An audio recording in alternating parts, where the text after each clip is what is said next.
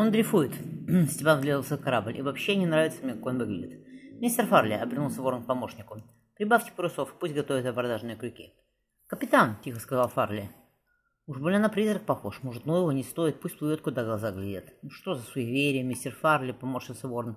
К тому же он прищурился этой спальницы, посмотрите на штандарты.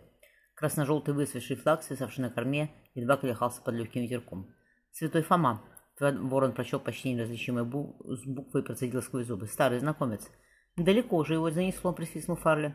«Я думаю, Степан еще раз посмотрел на испанца. Он шел из Картахена на западное побережье Африки, за рабами. Шел бы из Веракруса, сюда бы его не забросил, а там островов много по дороге, приткнулся бы где-нибудь». И хищно улыбнулся ворон, значит, он везет золото. «Вряд ли». Второй помощник мистер Грендел покачал головой. Безделушки, бусы, какие-нибудь ткани, порох. Местные зерги сами золотом вешаны с головы до ног, а бриллиантами там в Монголии дети играют, я сам видел. Конечно, холодно, ответил капитан. Вы у нас дока в работорговле, мистер Грендел, куда мне с вами тягаться? Я этим никогда руки не пачкал. Но золото у него все равно есть, потому что если у святого Фомы остался прежний капитан, то он без золота никуда не отправляется. Осторожный человек. Давайте к руке, мы рядом. Ворон посмотрел на испанца и пробормотал. Удивительно, как он еще не, застан... не затонул. Палуба была перекошена, ступать по рассохшимся доскам приходилось с большой осторожностью. «Пушки снимать, капитан?» — крикнул Гендел. «Да нам их и ставить некуда», — хмыкнул Степан. «Проверьте пороховой погреб, погреб и арсенал. Если они не ушли под воду, то приносите оттуда все на звезду. Нам пригодится». «Интересно, где он получил пробоину?» Перегнувшись через борт святого Фомы, Фарли указал на дыру в обшивку. «На ядро не похоже.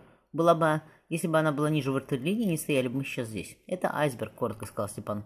«Видно, ночью было дело. Днем они бы его не заметили. Я видел такие повреждения, когда ходил на первом своем корабле. Какие айсберги в Южной Атлантике? Удивленно спросил Фарли. Пока они сюда доплывут из Гренландии, не успеют растаять. Простые айсберги, изо льда, ехидно ответил капитан. Оттуда.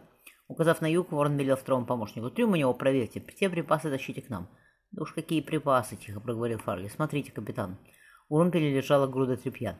Пошевелив ее ногой, Степан увидел труп, истощенный труп с исклеванным чайками лицом. «Внизу то же самое», — Грендел выглянул в темные глубины корабля. «Нет смысла туда идти, капитан». «Шлюпок-то и нет», — медленно сказал Степан, оглядывая святого Фому. «Ни одной». «А есть смысл или нет, мистер Грендел? Это решаю я, никто другой. Берите фонарь со звезды, пойдем». На трапе пахло смертью.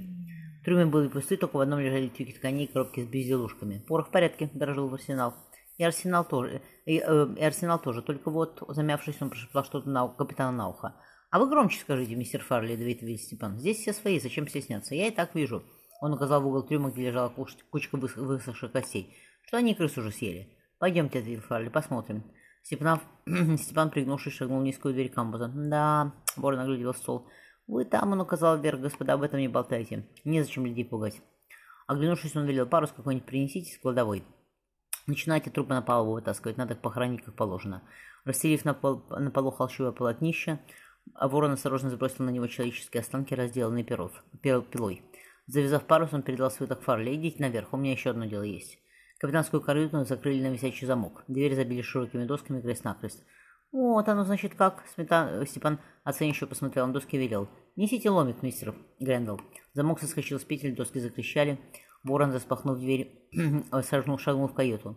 «Ну-ну», оглядевшись вокруг, взломал железный шкаф, он достал, шкаф, он достал оттуда мешки с золотом. Говорила вам, мистер Грендел, капитан Святого Фомы человек осторожный, без денег на борту не плавает. И хороших денег. Ворон взвесил на руке мешок. Мешок. Берите судовой журнал и пойдем, распорядился капитан. Больше здесь делать нечего. Сэр Стивен, повелевшим глазами, сказал Грендел, смотрите. Кучка одеял на высокой кровати зашевелилась, оттуда выпала, выползла рука, иссохшая, с обрызенным до кости, гнающимся большим пальцем. Наклонившись над кроватью, Степан осторожно откинул одеяло. Лицо человека больше напоминало череп, длинные золотистые волосы кишели в шаме, на бороде, на бороде виднелись следы крови. «Здравствуйте, Серега Вискайна», — сказал Степан. «Видите, как мы встретились? Вы за мной в Карибском море охотились, да не поймали. А здесь я вас сам нашел». «День», — прошептал человек по-испански. «Какой день?» «7 сентября», — тихо ответил Ворон.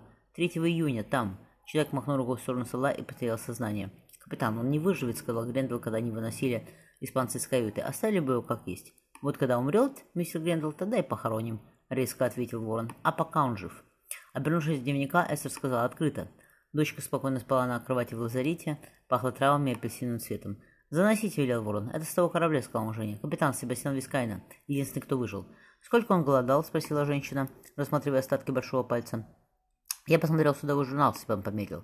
В начале июня они наскочили на айсберг, а в начале июля поднялся бунт, и его замуровали в каюте умирать.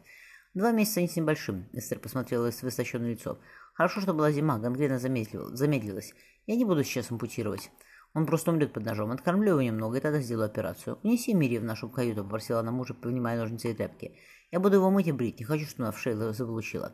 Осторожно взяв дочку на руки, Степан поцеловал жену в смуглую щеку. Та потерлась головой в ее руку. Что там еще интересного в судовом журнале? Много чего, загадочно сказал Ворон и вышел.